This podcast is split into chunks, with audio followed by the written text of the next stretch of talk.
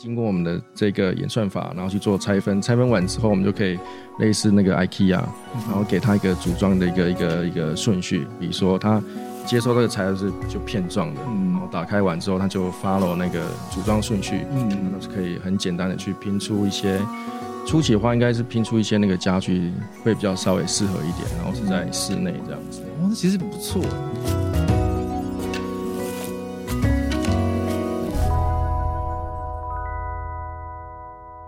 Hello，欢迎再次收听建筑家 Podcast，我是博翔。本周是以原型结构工程以及台湾主会共同合作制播的二零二二构筑林铁新锐展专题节目，在二零二二年的最后四周，带领听众一起离开城市，乘上阿里山林业铁路，入山探寻以竹子建筑的新可能。在二零二一年中，我们有播出了四集的构筑林铁新锐展专题系列节目，内容主要是聚焦让大家了解竹构应用以及竹构设计人才培育计划。来宾群也是以足构专家为主，例如像是甘明元建筑师、许佩贤老师等等。如果对足构还没有基础知识的话，非常推荐大家可以往回搜寻这四集来听。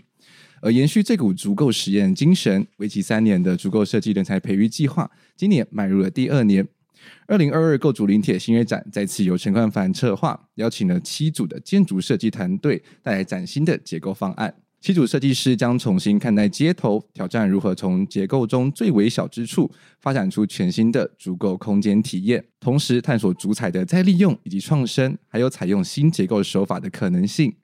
今年呢，我们总共四集节目将会邀请到策展人以及七组设计团队来分享他们的足够实验，还有创作历程故事。相信经过两周的节目之后，大家应该对于这些节目应该有更进一步的了解。那今天的节目呢，我们也移师从台南来到了台中。我们现在在一个很棒的空间里面，就被四周都是绿意环绕的空间中录音，所以听众可能会觉得，哎，环境的音场好像跟前两集稍微不太一样。那接续了这这股气势呢，我们今天的节目的主题也会是 New Bamboo and New Tech。为什么会用 New Tech 呢？因为其实，在竹构的部分，也不只是单纯就是用材料最原始的方式去做创作。而今天的这两组来宾呢，他们其实对于竹子、对木头，或者是对于一切材料的研究，就更进一步的去挑战它的新可能性。不管是结构的应力啊，或者是说就是竹子材料新的模式的创作，那就来介绍我们今天的来宾。第一位来宾呢是陈建彤，他是雨木智研的主持人。建彤你好，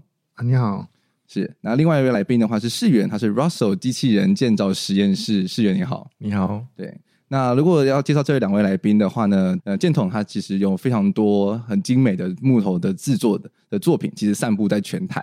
而且加上他其实也非常欢迎，就是跟不同年龄层的使用者或者是创作者一起来创作。我就在网络上搜寻的时候，发现说，其实你有跟像是星光三月合作，然后让小朋友去尝试用木头建造自己的那种木屋之类的小空间，这是一个很棒的体验呢。因为很多家长们会很担心说，让小朋友去建造这些事情会不会很危险之类的？怎么会有这样的机会呢？因为我们的团队是由建筑、工业设计还有造型艺术的人四个人组成，嗯，然后我们。长期以来都是协助建筑师或艺术家或学者，他们在空间中去运用国产材。因为一般的情况，在台湾你真的要用国产材或是用实木去做一些空间上的应用是非常困难的。是，所以我们透过这样子，在各种不同的情况底下都去尝试，然后可以让构造是有兴趣的人可以一同来参与，做出一些搭建，在短时间内就可以搭出。有空间尺度的一个构造物，嗯，其实亲亲手制作是很重要的，实际去触碰到这个材料，然后实际去体验，然后去操作，才更了解说一些作品的创作的背后其实是需要花费多少的心血。对，而且自然材料它的搭建是很舒服的，嗯，它不像钢筋、混凝土或是钢构是很很痛苦的建造过程。嗯哼，木头的搭建或竹子的搭建，你是觉得哎，是一个很舒服的一个过程，你可以把自然的材料去被。足够起来，嗯，是建彤，他其实在去年啊，有协助两组的团队去做创作，然后今年也自己跳到了这个火坑里面，然后去产出的作品。那我们后续在节目中也会进一步的做介绍。那我们另外一位来宾世元呢，他是 Russell 机器人建造实验室，那现在同时是在呃阳明交通大学的建筑研究所担任助理教授。是，那 Russell 的机器人建造实验室，它其实是运用呃运算设计还有机器人的技术，然后去尝试带来用设计还有建造去创造新的可能性。那他呃去年也有参加了二零二一的洛山风呃艺术季，呃你们的珊瑚珊瑚有入围了今年的二 ADA 新锐建筑奖。嗯，很是恭喜，对，谢谢谢谢谢谢。嗯，其实你们有创作很多的的工作营的模式在做作品嘛，对不对？就是带领学生，然后去认识这个新的技术。嗯、对，基本上每年我们那个实验室都会有呃工作营，那每一次的那个工作营的那个主题都不一样。比如说我们会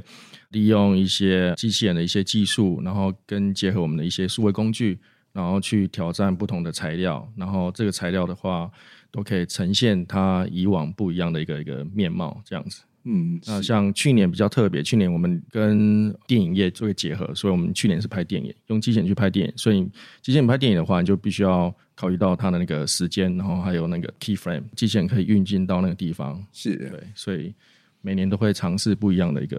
一个应用这样子，嗯，真的很酷诶。虽然我觉得算是拓展了，就是建筑的新的可能性。就是虽然说我们现在在学校里面，大家呃对于这种数位三 D 的工具，其实应该或多或少都很熟悉，就是 Rhino 啊、Grasshopper 等等的。对。但是实际上，如果要再进一步的推展到机器人的制作，甚至说如何用这些技术，然后可以去、嗯、呃跟电影啊，或者跟艺术去进一步的做结合，嗯，也是其实大家。真的不用局限，就是建筑这框架，其实有很多新的可能性。对，没错。嗯、那要再再进一步让听众就是对你们两位了解的话，我也希望说两位可以用三个 hashtag 来介绍自己。那我们从箭头先开始，应该就国产材的爱好者。嗯哼，对，因为包括竹子或木头，我们都很喜欢使用。然后制造者吧，因为我们我们团队里面每个人都有实做的能力，是，是有什么想法，你可以马上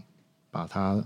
做出一比一的 mark up 出来。嗯再就是森林的爱好者吧，森林爱好者很跟自然是比较有有密切接触的关系，这样。哦，OK，就是自己自己本身本身会去爬山吗？我们有买买一块地，这是另外一个境界，另外一种方式，对。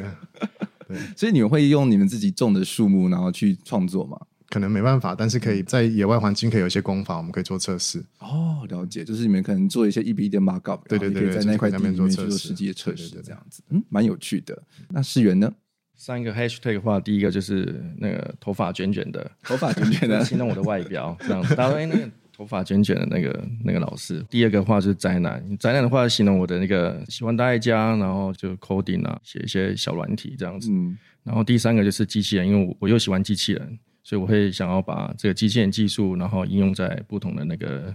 呃应用上，这样子设计上，嗯，听起来很不像是对大家对于一个建筑人的就是。Ideal 的形象，就听起来很像，反正像是那种理工的人士会有的那种画面的感觉。对，然后理工里头又藏了一个艺术家，这样。嗯，对，所以这是一个很冲突的、矛盾的组合。哎，对，没错。或许就是这样子矛盾的组合，所以也可以创造出很多很有趣的创作。嗯、而且，这样如果大家在 IG 上的话，也可以去搜寻 Russell 的的这个 IG 的页面，其实他们的作品都非常让人非常惊艳。嗯，对，谢谢，谢谢。嗯。好的，那在节目的一开始呢，其实我们在前两集有提到说，今年这个构筑林铁新锐展，他们的很重要的一个环节就是竹子要如何去跟场域有产生新的对话。那呃，冠凡也有说过，就是如果我们没办法呃把山带来到我们所在的场域的话，我们就自己走进去到山里面。所以当然在节目的一开始也想要请两位呃分享说，在今年年初。乘上了板车，然后开启了那一段就是入山之旅的感受。沿着一站一站往上山里面去的过程中，你们体验到了些什么？哦，我是觉得好像把生命交给了冠凡，真的，就是旁边都没有什么护栏，就是坐着，然后就穿过很多山洞这样子。嗯，对。它真的就是一块板子嘛，然后在那贴的真的铁轨上，然后真的是咚咚咚咚咚。然后冠凡在这这之前都没有讲，哦，真的吗？哎，奇怪，哎，怎么只有一块板子？然后上车就就上山这样。哇，其实跟大家想象中的那个就是舒服的小火车之旅稍微不太一样。对，我一开始也以为是小火车，哎，嗯，就以为说可以舒舒服服，然后就是从窗户中看着户外的景色就好了。没想到自己是要那么克难的方式上山，不算克难，但我觉得那个是好玩的，而且那个经验是是是独特的，在搭的时候也是蛮刺激的，是对。那能不能跟我们再多跟我们呃分享一些说，就是在那一段旅程之中，可能像是经过山洞啊，或者是说沿着山径一路越来越往深山走的时候，有感受到一些什么呢？在光影上或者是气温上？嗯，其实我们后来的作品就是以这个为为主轴，就是因为我们会穿过很多山洞，然后看到不同的那个景色。所以后来我们就以类似这样的一个一个轨迹，然后在我们作品上去做一个呈现，所以就很像是一个多孔系的一个一个构造物。所以你在不同的那个开口，你都可以看到，比如说看到天空、看到树叶之类，或者那个时间点是呃对得上的话，你会看到小火车经过这样子。嗯，是，所以就是尝试在那个创造一个新的框景，去框出不同的就是阿里山林业铁路的不同的面貌，这样。对，然后那个造型本身要华丽。嗯，这是你自己个人的小小坚持吧？对，我觉得这也或许是展现出这种数位创造的一个很重要的特点吧，就是如何创造出一个跟一般我们常见的建筑构造物不一样的形式。对，嗯，然后去挑战这些机器人手臂的新的可能性。对，嗯，那建筒呢，在这趟旅程中，你体验到了些什么？旅程我当然跟他有非常接近的感受，是很很震撼的，就是从非常低的。标高突然间到非常高的一个状态，所以气温啊、植物啊都很大的变化。嗯、但我觉得，另外是我回来之后，我查了很多关于阿里山林业文化铁路相关的资料，然后发现说他们现在已经有非常多的从各个面向，比如说从机械制造，或是从图面设计的角度，他们去找了很多老师去把这个过往的历史、人文的部分做很详细的一个介绍跟说明。嗯，我发现说，其实你可以把它当做是一个人类去对抗。自然环境的一个简史在里面，嗯、就人们怎么去用人造的，比如说火车这种技术去跟自然去对抗，嗯，去把山里的资源带下来到平地上，嗯、我发现背后这个是一个很关键的一个缩影的一个情况。嗯是对，就是大家其实对于好像林业铁路这一部分小火车，可能稍微就是有好像有点一段距离。大家对于阿里山的印象，可能都觉得说自己驾车，然后上山顶，然后去看个日出，然后就结束了，这样、嗯、看看神木群这样子。是上次我自己搭小火车上去的经验的话，我觉得这个蛮特别的。虽然说可能无法跟台车的经验做对比了，小火车相对起来已经肯定是舒适许多。然后在呃整个到的过程之中，然后其实你会觉得慢慢慢跟城市脱节了之后，你反而就是更能。有跟山产生那种更亲密的连接的感觉，然后觉得让自己呃身处在这个这种虫鸣鸟叫的环境中，其实是一个很放松的过程。嗯，然后但是因为两位到最后选择的作品的位置，反而是在这整个路程的最远点的地方，就是北门站。这七个作品之间，你们是海拔最低的，就是为什么在经过这么一大串的旅程之后，反而是选在最平地的地方去做创作？因为我们其实都很清楚。如果真的要在山上盖木竹构是非常困难的，是。不管是你运送材料或气候，嗯、或者是甚至是拉一个电，是。都会觉得非常困难，所以我们就很积极的想要抢在市中心，对然后然后就是周围有便利商店，便利商店的地方。对，我等下录音完的时候，我问冠凡说，当时是不是有内有内定？然后那个地点也不错啊，就是周围都是树环绕，然后那个也在那个市中心，然后人也比较多。嗯，当时我跟建彤，然后填那个表单完，我就马上问他：“ 哎，你是不是觉得那个是市中心，然后有便利商店？”说是这个。可是这样，我们也会因为是这个是起点这个事情，我们就要扮演好起点的角色，对，然后把人家带上去。因为其实，在山上的状况可能是更独特，就是真的在。山里面有足够，这个是那个经验可能是更特别的，对，所以我们角色可能就会在市中心就会不太一样。嗯嗯，是。那其实他们在这次建设的场站的位置是北门站的嘉义车库园区。那它过去的话，其实很多不管像是阿里山铁路的各式机车啦、客车、货车，也都是在这边做维修。那其实这个园区。嗯，最正直虽然说有开放让民众去，但是可能大家可能稍微是比较不会到这个区块来，所以也可以有看到建彤在说明作品的简介中有提到说，希望说借由作品去达到说像是一个指向性的那种标杆的感觉，然后算是指引大家说可以乘小火车，然后往山里去看更多的作品这样子。而且车库园区他们当初引进的火车是从美国买进来的，铁路最早是日本人去搭建的，嗯，然后后来买了美国的火车头，因为你需要特殊的火车头才可以在这么高的那个。山里面去载运材料，嗯，后来是你设备会出现问题嘛？那时候的人就只能靠自己的研究，自己去灌注一些零件，去让整个系统是可以维持运作的。所以车库园区是扮演一个很重要的幕后的角色，嗯，可以让整个林业铁路的系统是一个顺畅的状态去运作。啊，这个事情对我是其实放在心里，是觉得说，呃，他的这种制造的精神，其实跟我们现在在做的事情也是很有某个程度的一个连接性。嗯嗯，是。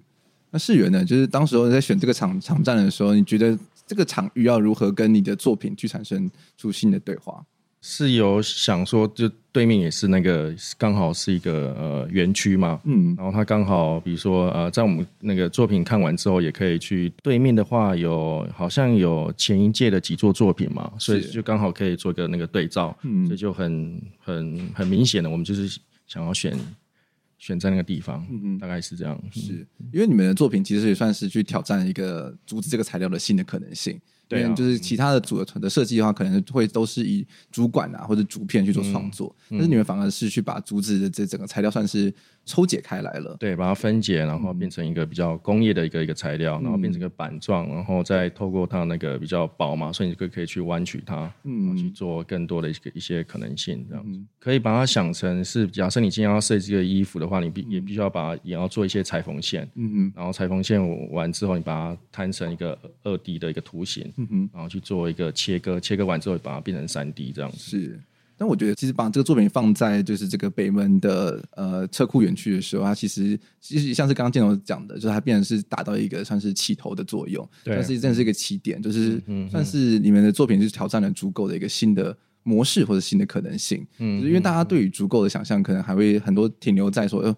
就是应该是要以竹子的面貌去呈现这样子。但是其实大家可能没有设想到说，哎，其实竹子也可以变成是一个不同的模式，嗯，然后去做使用，这这点也蛮酷的。对，就真的就不要去设限，呃，一个材料的使用的模式，嗯嗯，对。那当时候你们怎么会有这个 idea 说可以把这个竹子把它变成是纤维的方式去制作？有一个起点是，就我们实验室的那个学生，然后他刚好有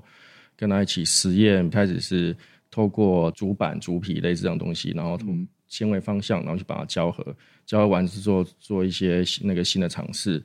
然后完之后，呃，又刚好冠凡就有来提类似这样的一个想法，嗯，我们想说，哎，那可好像可以把这个材料应用在一个那个比较大尺度的一个曲面足够上，所以。时间点上刚好就遇到，然后就可以把那个新的一些实验东西，把它变成一个实际的一个作品，这样子。嗯，是，这蛮酷的。然后我们在下半节节目可以就是再更深入的去聊，就是结构如何去传出这些单元片状的东西。嗯，嗯对。但是我现在还是想要先比较 focus 在这个整个场域一个上面，因为大家对于大家谈到数位设计的时候，大家都会觉得说会不会是。有些人的一些既定的印象，就觉得说是不是就是想做些很酷啊、很炫的造型啊？嗯、但是它可能会跟整个场域的感觉是稍微比较呃脱离开来的。嗯，那你会怎么解释这部分呢？比如说，你看到我们作品，它其实不是非常工程的数位，它是一种 poetic computing，就是一种诗意跟那个数位的一个一个结合。嗯哼，那。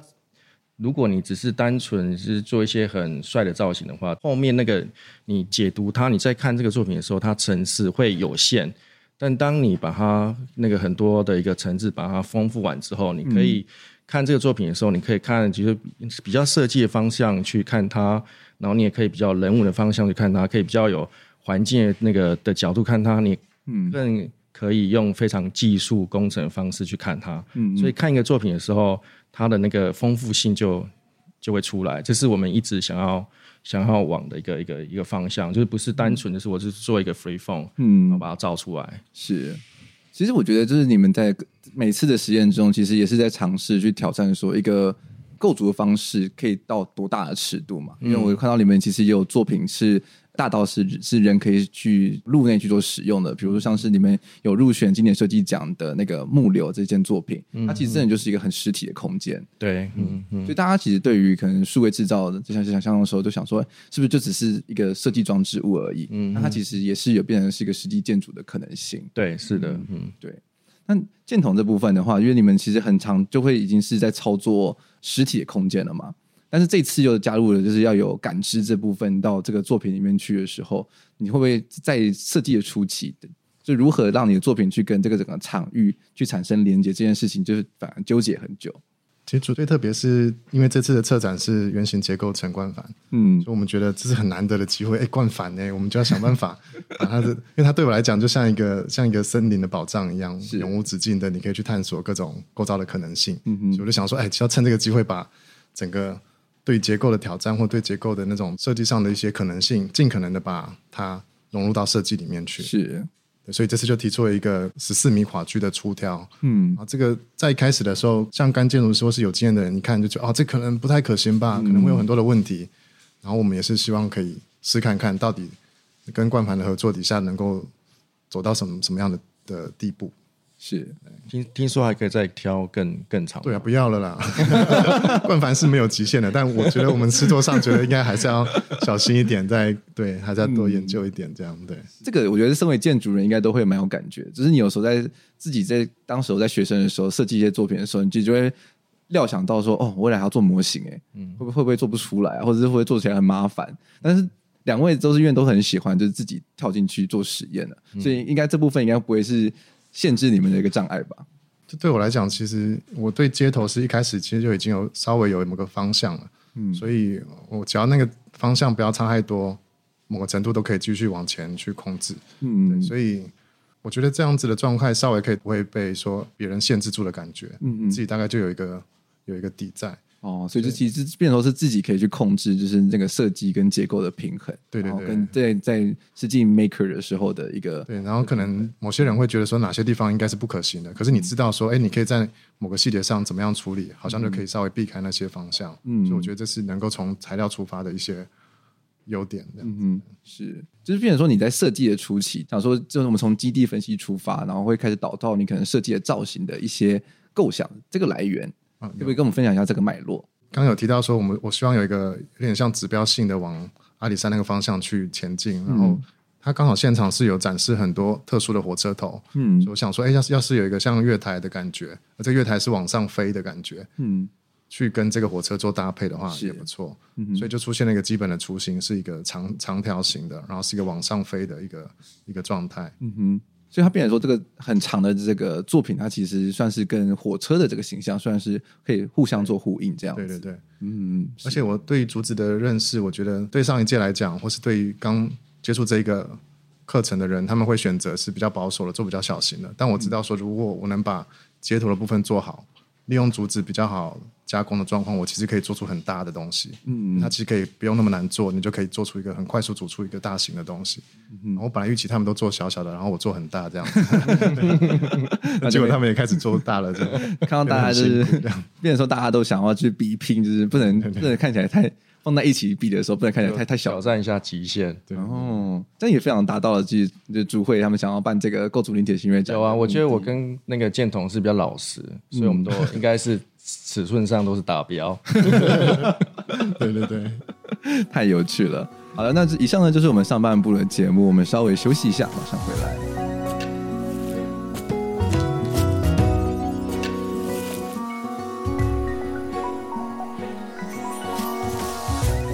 Hello，欢迎再次回到建筑家 Podcast，我是博翔。我们在上半部的节目，我们跟来宾了解了各自的选址的原因，还有他们最初看到这个场站之后，他们设计的发想的过程。那我们接下来呢，就要来跟我们的来宾来更进一步的去对谈他们各自作品在执行时面临的挑战。那我们再次欢迎我们今天的两组来宾，一位是建同，他是荧幕制演的主持人，对，那他的作品是北门役。那另外一位是士元，他是 Russell 机器人建造实验室。那他的作品叫做《竹云》，这两个作品，那我们在接下来下半部的节目也会可以更进呃一步的去讨论，就各自在执行的面临上，因为两位都是 maker，然后他们也是实际就是跳下去，各自去把自己的作品从设计到呃创作整个过程中完全的执行出来。那他们在各自的执行中面临到哪一些状况？那首先我也想要在呃追问建同，其实就是因为你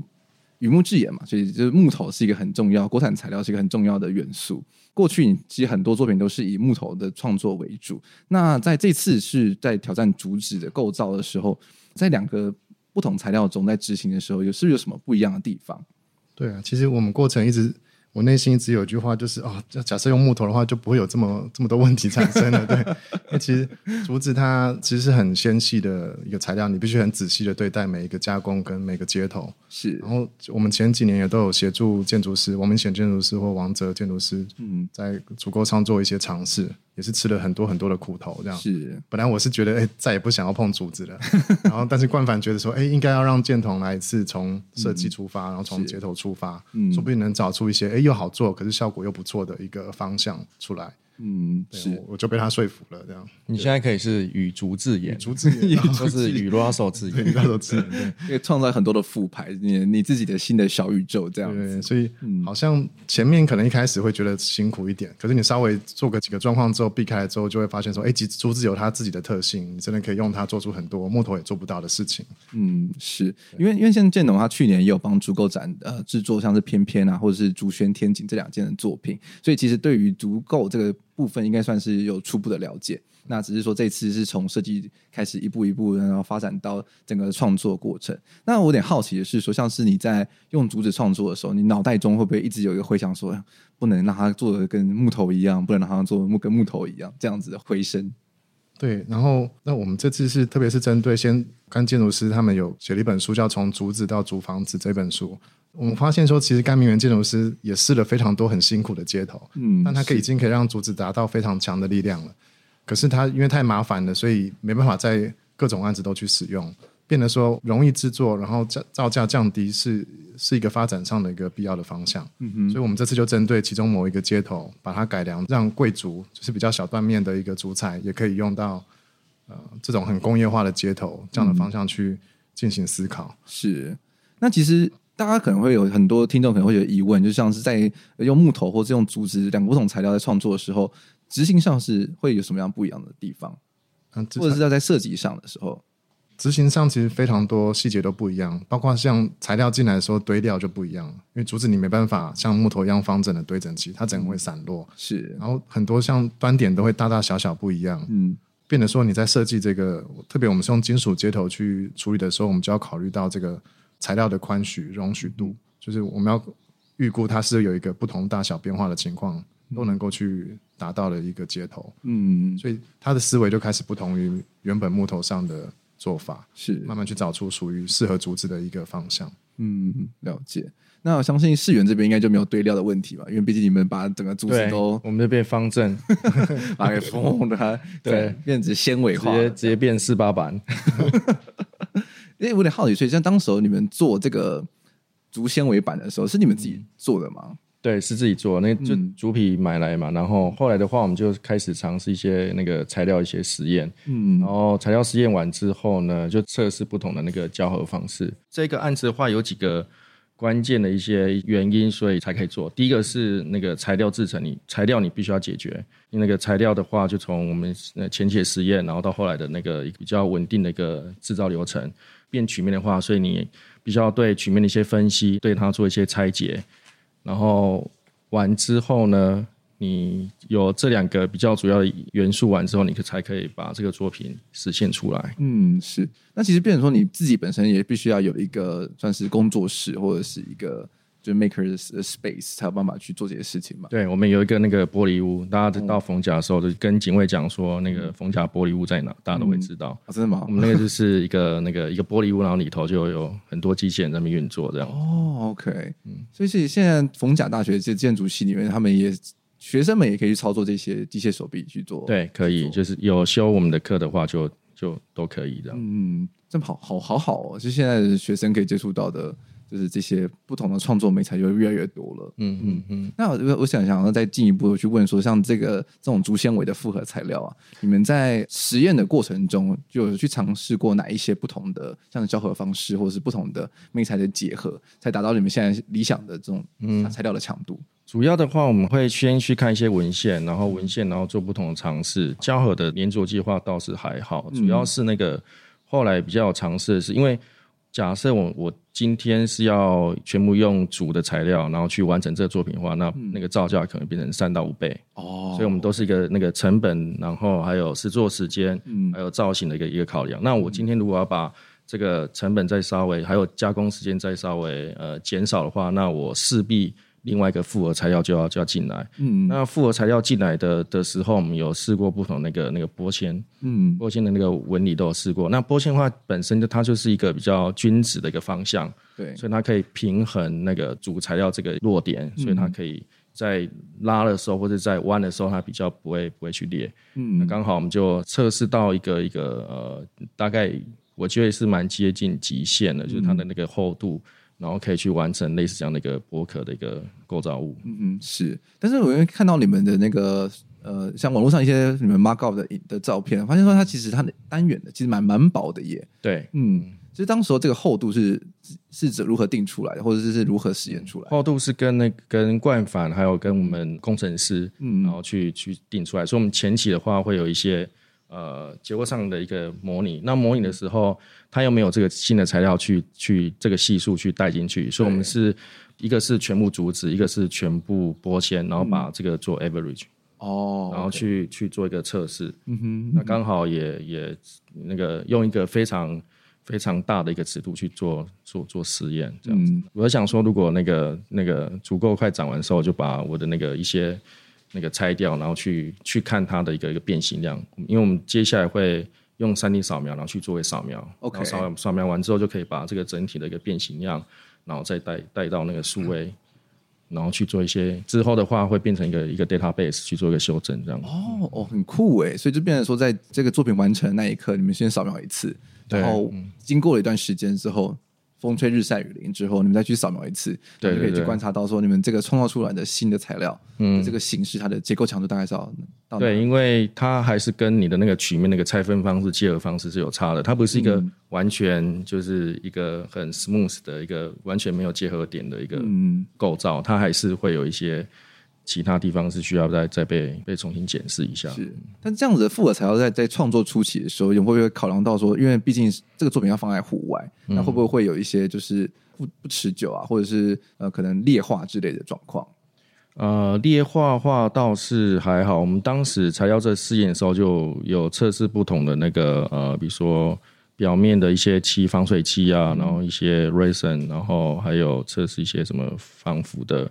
然后在做这个案子的前期的时候，我们都有做一些小片，然后放在户外去做一些测试。嗯，倒是还好。如果是一年保固嘛，一年保固。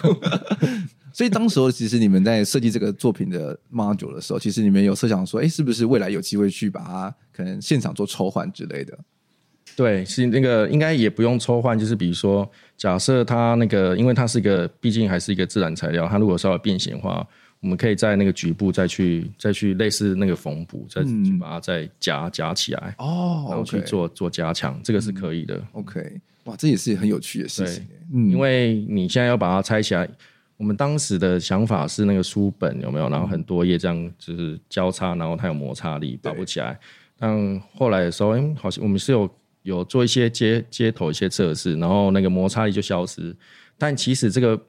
你现场把那个螺丝。拆掉完之后，你其实你拔不起来，它摩擦力超超大的，是意外的很大。对，意外的很大。我们光那个把那个每一片敲进去的话，都用就是很大的力量去去去把它敲进去，然后做锁固。OK，其实它拔不起来。哦，真的哦，这拔不起来，真的太有趣了。对，可是因为像一片一片的时候，所以你们到锁固的时候，你们要如怎么去敲它？我们就用胶就胶锤啊，然后定位的精准方式是用呃片跟片之间我们会那个有一个那个锁孔，嗯，然后我们就会孔跟孔对到的话，我们就知道它是到达那个位置哦。Okay、那当然这个中间还会留一些那个 tolerance，嗯嗯就是一些误差。OK，嗯，啊，所以其实在设计的初期，每一片这些。呃，竹片的说复合材料在设计的时候，嗯，其实有还是有很多小细节需要去顾及到的。对，而且组装是很很困难。嗯，组装很困难。对，下一次箭筒来与 Russell 之眼箭筒来的话，就会比较简单。哦，组装超困难的，真的。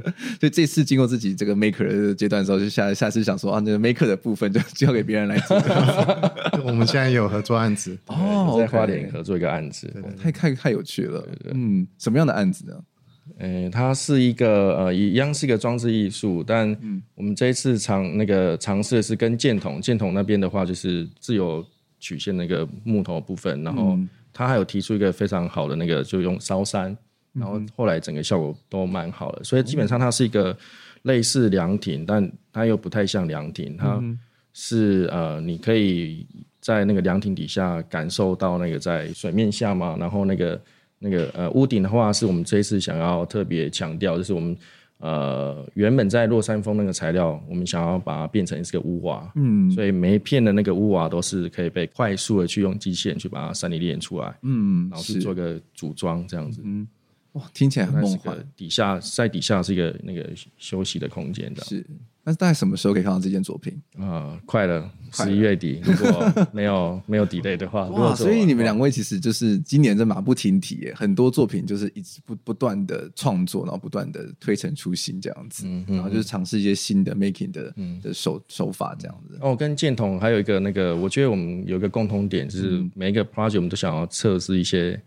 挑战一些什么事情？嗯，对，应该算是比较那个共同点。而且他们很特别，是他们挑战的东西后来都可以发表成论文。哦，他做一个东西都可以比较一稿多用这样子。实际上是对 一鱼三吃，等于是对学术研究也是有帮助的。嗯，可以找到很多值得研究的点。是，嗯。这很这很棒啊，对，因为毕竟在学校体制里面，就是还是会有一些 paper 的压力，但是你又在操作自己喜欢的事情的同时，然后就是有作品，然后又有论文的完成，嗯嗯嗯，挺挺好的，挺好的。我觉得这这种精神也真的是就是 maker 的的精神，就是在每一次的实验之中去挑战一些新的可能性。嗯，但是我因为我在看这次这个。呃，建统做这个北门艺的呃文献的参考资料的时候，就看到说，其实建统在这次的北门医院毕竟是一个很大的跨跨度嘛，十四公尺的时候，然后可是就又有提到是说，你这次希望反而是呃落地的点越少越好，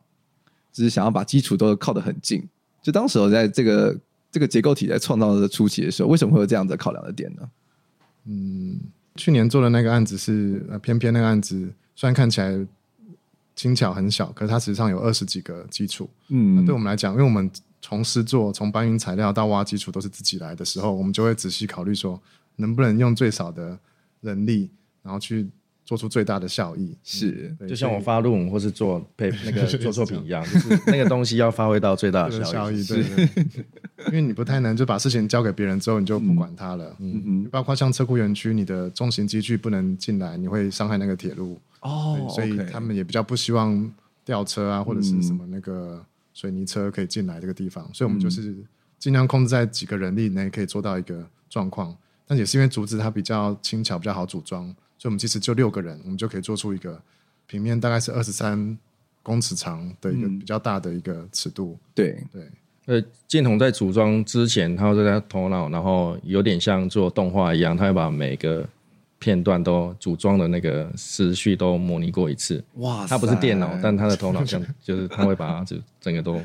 模拟过一次，所以就变成说你过往的这个用木头去创作的经验，其实有办法让你变成是有办法去预预测说在执行这个这件作品的时候，每一步要做什么做什么这样子。可能是因为整个建造流程它很很复杂，因为你从材料，嗯、比如说材料怎么去切割。你如果仔细去想，都会有很多方式可以去最佳化。嗯，然后，但是因为假设你是分工的情况，你可能会分给不同的人制作，某些最佳化的情况就会被省略掉了。嗯哼，那因为我们都是自己做，我们就会诶能够尽量最少的力量，然后最多的方式去善用材料，然后整个制作流程是能够被搭建起来的，我们都会尽量去先把它。把问题找出来，嗯，这个我觉得还蛮重要的，不然你你可能到最后才发现说啊，有几个关键的问题没办法解决，然后就会整个延迟所有的事情的组装的流程，就会变得很、嗯、很麻烦这样。是，但因为因为像是我有好奇，像是你刚刚你在节目的一开始上半段有提到说你自己有一个就是创作的基地嘛，像工厂这样子，所以在做这个很大尺度二十三公尺这么大的作品的时候，你们本身也会在工厂里面先组装过一遍吗？因为整个作品很大，但其实关键点就几个部分。那几个部分我们有先组一比一的出来，是，然后我们用特定的重量，比如说一百公斤，在它最弱的地方去做测试，嗯，我们就可以从那个变形量大概可以推测说，它如果在真实的情况可能会产产生怎么样的变形或变化。是，我觉得一比一的制作还蛮关键的，它可以给设计师或所有的人，包括结构评估也有一个很好的一个一个 feedback。嗯，但通常在一般的假设建筑公司里面。你要做一比一的状况，通常你要到发包了，然后请营造厂生出一个东西给你。嗯、可是已经在比较后期了，是，所以你没办法再把这些资讯容纳到你的设计的话，就比较可惜。嗯，是，这或许就是。因为有自己的本身有有一个一个工厂的时候，可以达到的一个算是小优势，就是你在一边设计的同时，然后就可以可以最最佳化或者是优化这些事情。嗯，是没错。所以是在自己自己也跟刚刚那个世源有提到的一样嘛，就是因为毕竟其实你们去尝试去创造一个新的材料，尝试创造这个材料的过程之中，其实也不断的去。呃，不管是可能它的形状也好，或者是它如何去创造出这个复合的材料，然后把它做一些像是风雨试验啊，或者是一些不同的试验，去让尝试达到它一个最佳化的可能性，这样子。嗯、那两位在经过这次的体验之后，就是对于足够未来或下一步可以怎么走，有没有一些新的想象？下一届没有惯反会不会很难？有可能对，想象不到，想象不到了。我这边的话是这个街头，呃，竹会这边也很有兴趣，他们想要把它开发成一个通用的产品。嗯，等于说你一般人你自己买了这个产品，就可以很快速做出有工业化的一个足够。是，然后也可以让这个杆件可以让一般比如说木工或是钢构的公司，他们就可以快速组装，嗯，这样就可以把这个。足够的使用率，可以看能不能降低门槛，让更多人愿意去使用。嗯，那我自己是觉得它的轻量化是很好的一个优势。比如说你在山里面，或者是比较难搬运的情况，你就阻止你几个人就可以把它扛进去了。嗯哼，比如是钢构可能就会非常重，是木头可能就介于中间这样子。嗯、对，所以好像有这个特性，可以去更多的。去开发这样，嗯，是，但是因为刚提到这个街头，就让我引起了很多兴趣。因为像是我们大家脑中想象的竹子，它因为毕竟是一个自然生长的材料，所以它的管径应该每个都不太一样吧？但这样对于要要把这个街头工业化的同时，会不会变成说它可能没办法去 fit in 某一些尺寸的主管，是这样子的问题？也就是因为这个问题，所以大家对竹子这个材料的想象都会停留在是一个小的竹房子，嗯，然后它的街头都是被包覆起来的，是一个混沌的，就是灰色的状态。嗯哼。那但是透过这个工业化的方式，我们可以去呃，比如说我们做了一些拉力测试，我们可以把这杆件所能承受的力量可以被评估下来的时候，结构基石就可以尽量的去自由的去使用它了，嗯，它就可以做出像大跨距或者是像。呃，体育场这种事情都是有可能的。嗯、OK，但的确也是因为它的街头的考量变得变得比较复杂，嗯，所以他会走出他自己的适当的的方式。嗯，是，就是如果大家有有机会去看呃北门艺这件作品的时候，可以去特别观察到，好像他的他的街头的这个。作品的形式，因为大家之前看到竹竹子的作品，它可能很多是把竹管插到一个金属的环里面去嘛，嗯、所以它变成说这其实是用金属去包覆竹子。但这次的这个金属的管，它反而是在竹子的内部，然后去在节点的部分去锁在那个，让竹子反而是用竹子去包覆金属，呃，这样子形式去创这个接头。所以，所以或或许就是因为这样子反向的操作，让竹子在不同尺寸上其实就。跟这个接头的呃使用上会有更多的可能性，嗯，所以这也是这次在接头的这个实验上一个新的突破，嗯，那其实我在看文章的时候，其实有提到说，因为毕竟这个很大的跨度的作品，在组装的时候，它其实必定还是会使用到一些螺栓，但是因为毕竟竹子它是纤维的东西，呃，很多穿孔的时候，它其实就会影响到它的结构的稳定性嘛，所以变成说你们其实呃穿孔的位置其实也都有特别的去设计过。就包含像是在比较靠近节点的部分，对，而且我们会尽量减少对竹子的加工，嗯，因为假设你跟竹子你越多的钻孔，嗯，很容易钻孔跟钻孔之间会产生劈裂，所以我们这个案子几乎都只有在最端点，然后透过这个接头的做法，而且接头的加工也是离它的端点可能有三四十公分以上，等于说把这个加工的点离它的切面是比较远的状态，这样就可以减少真的发生劈裂的情况。嗯嗯，然后几根竹子，三根竹子竖在一起的情况，也是用尽量少的，只有其中一根有钻孔，然后被夹起来，嗯，去竖起来，去产生三三根竹子的力量，类似这样的原则去发展整个系统。是了解，所以就是大家如果真的很很值得去北门站去看这件作品，然后去体验看它这个大出挑的这个实际上的的感觉，因为它其实跟人的尺度上很多事情是在照片中体验不到的。嗯，对，那就必须要去现场上管径七公分的这个。竹子，然后去如何去创造出一个这么大跨度的一个作品？那如果或许你未来的挑战就是如何用竹子去创造更大跨度的作品，还可以挑更远吗？更远，更远。有冠凡在，我们都愿意试。没问题。好，那世远呢？你觉得竹子未来还有什么样新的可能性？如果以作品来来讲的话，我们。有可能会可以发展出，假设我今天有一个那个呃一个自由造型，嗯、然后经过我们的这个演算法，然后去做拆分，拆分完之后，我们就可以类似那个 IKEA，嗯、然后给它一个组装的一个一个一个顺序，比如说它接收这个材料是就片状的，嗯、然后打开完之后，它就 follow 那个组装顺序，嗯，那它是可以很简单的去拼出一些初期的话，应该是拼出一些那个家具会比较稍微适合一点，然后是在室内这样子。嗯、哦，那其实不错哎，因为其实竹子对于室内来说，其实应该相对起来是一个更合适的环境，嗯嗯、就是不用太考虑这种风吹日晒雨淋这样子的状况。嗯、而且刚刚提到这个 IKEA 的组装这种模式，我觉得挺有趣的，因为其实就让大家其实有机会去自己去主动看看，其实竹子这件材料它如何去融入到我们生活里面。对啊，而且它如果是比如说弯曲，然后去做类似我们类似这样的一一个造型的话，其实它也蛮符合那个竹子的一个材料特性。嗯，对啊，因为毕竟现在大家很多年轻人自己自己家里面的什么椅子啊、柜子啊，其实都也都是 IKEA 买回来的。嗯，那为什么我们不能是用竹子的材料去做自己的家具呢？嗯，这样会更有温度啊。而且也是国产材，其实刚刚镜头在节目初期有提到说，其实我们应该要爱用国产材。我们现在都在讨论说如何去减碳嘛，然后、嗯、但是那个材料又是从遥远的国度，然后漂洋越越海来到台湾，这其实，在过程之中无形之间也产生了很多碳排放。嗯，那如果我们能用自己本身台湾在地的竹材去使用、去创作，然后去让变成是自己家里面的器物的一部分的话，嗯、这其实是一个很好的构想耶。嗯嗯，对，那我们也很期待说世元在。未来也可以产出这样的作品，或许就某一天在这个 Russell 的 Instagram 平台上就看到你们的这个贩售中的作品。毕竟我们每一个那作品都必须要一鱼三吃。嗯，我可以我可以想象哎，如果或许哪一天你们的这个变成是一个竹折板的方式，然后可以折出一个椅子来的话，嗯、感觉也会是一个很很棒的体验的。对，嗯，因为。我们想到很多竹子，都会可能是想到就是小时候奶奶家的那种竹凳啊，就是那种小竹凳。但是我们现在好像家里面已经很少有这些竹制品的东西了。嗯，对。或许如果他们可以重新来到我们家中的话，嗯，台湾人就是跟竹子的连接就可以重新串联起来，这也是挺好的。那我们非常谢谢今天两位的分享。在听本期节目之后，也非常推荐大家这次去参观今年的构竹林铁新锐展 Structure Times Bamboo。那展览的时间的话，已经从今年的十月三十号开展。而实体展区呢，在阿里山的林业铁路的沿线，包含北门站、竹崎站、梨园寮站、水社寮站以及十字路站。在看这些实体作品之前，想要先看模型去了解整个创作的过程以及他们的故事的话，在嘉义制材所的手边工厂里面也有相关的模型跟展品的展出。大家可以先在工厂内去看他们相关的说明之后，再沿着阿里山林业铁路去看他们实际一比一的作品，相信会更有感觉。好，那我们再一次谢谢建统跟世远来到我们节目中分享这么多有趣的故事，谢谢两位，谢谢。谢谢博翔，嗯，好，我们下周一见，拜拜。